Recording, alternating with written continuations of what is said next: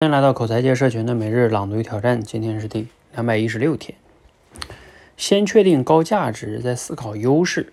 为什么大部分人做不到呢？因为高价值的事情啊，往往很难，竞争很激烈，体验呢也远远没有选择低价值的小山头舒服安心。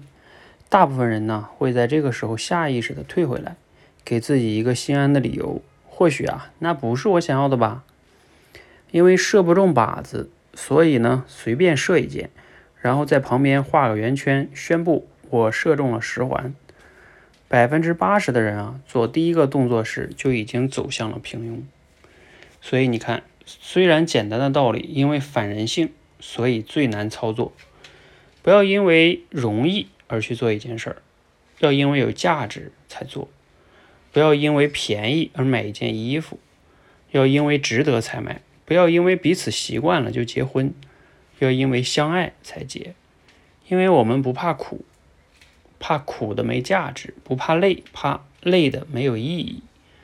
我不是基督徒，但耶稣有一句话我非常欣赏，来自马太福音：你们要进窄门，因为引引到灭亡，那门是宽的，路是大的，进去的人也多。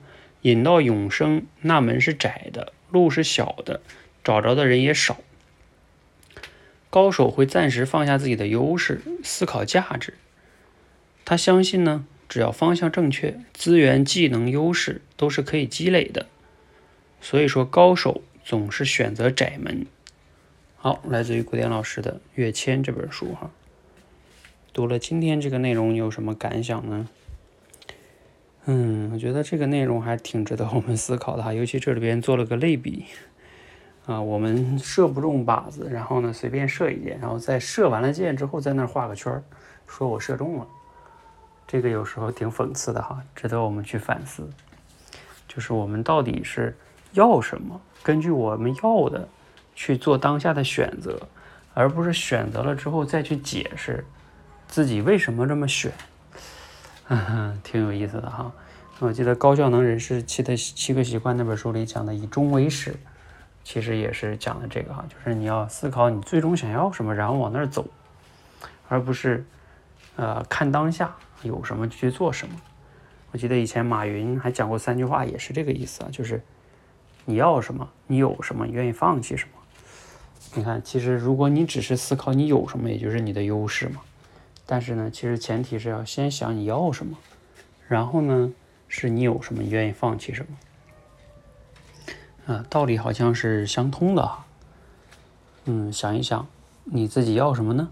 啊，不要被当下的一些优势所迷惑啊。比如说你当下在一个很稳定的企业呀，或者等等的，那这个只是当下。你要想一想你未来要什么呢？未来五年、十年，甚至此生你要什么？然后再倒推，这就是以终为始。好，希望对你有启发。欢迎和我们一起每日朗读与挑战，持续的输入、思考、输出，口才会变得更好。